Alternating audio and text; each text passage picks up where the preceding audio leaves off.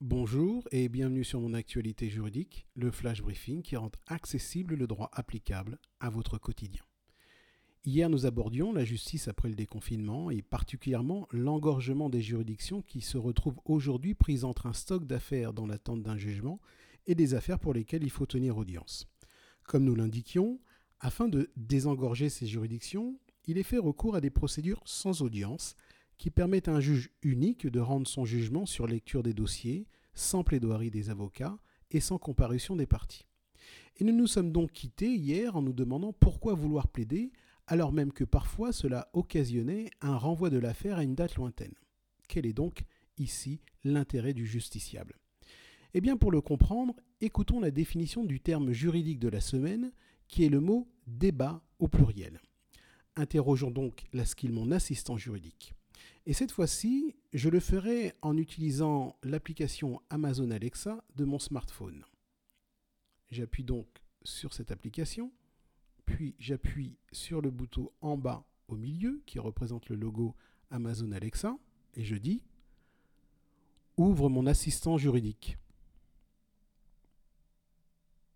Bienvenue Didier. Je suis votre assistant juridique. Dites-moi ce que vous voulez faire, ou demandez-moi la définition d'un terme juridique. Pour plus d'informations, dites aide. Que signifie débat Débat, phase du procès dirigé par le président du tribunal, au cours de laquelle il donne la parole aux différentes parties, le demandeur, le défendeur, l'accusé, le prévenu, la partie civile, ou à leurs avocats et au ministère public qui exposent leurs arguments ou leurs moyens de défense afin d'éclairer le tribunal dans sa prise de décision. Demandez-moi autre chose, vous dites, quittez. Quitter. Les débats permettent donc la prise de parole des parties à une instance, et ce pour exposer leurs arguments ou moyens de défense, dans le but d'éclairer le tribunal avant qu'il ne rende son jugement. Ces échanges se font notamment par le moyen du dialogue entre les avocats et le juge lorsque ce dernier leur pose quelques questions sur des points qu'il estime importants pour la compréhension de l'affaire. Cela se fait également par l'intervention des parties elles-mêmes qui peuvent ainsi s'exprimer sur l'affaire avec leurs propres termes.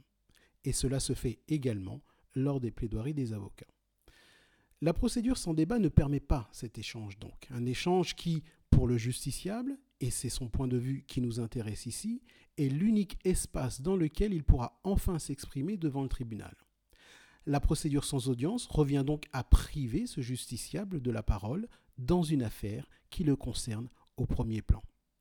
Et il paraît insensé que l'on oblige le justiciable à se taire pour rendre la justice dans une affaire qui le concerne au plus haut point, et ce, dans l'unique but de désengorger les tribunaux. Après tout, la justice n'est-elle pas un service public? C'est la fin de ce flash briefing. Très bonne fin de semaine.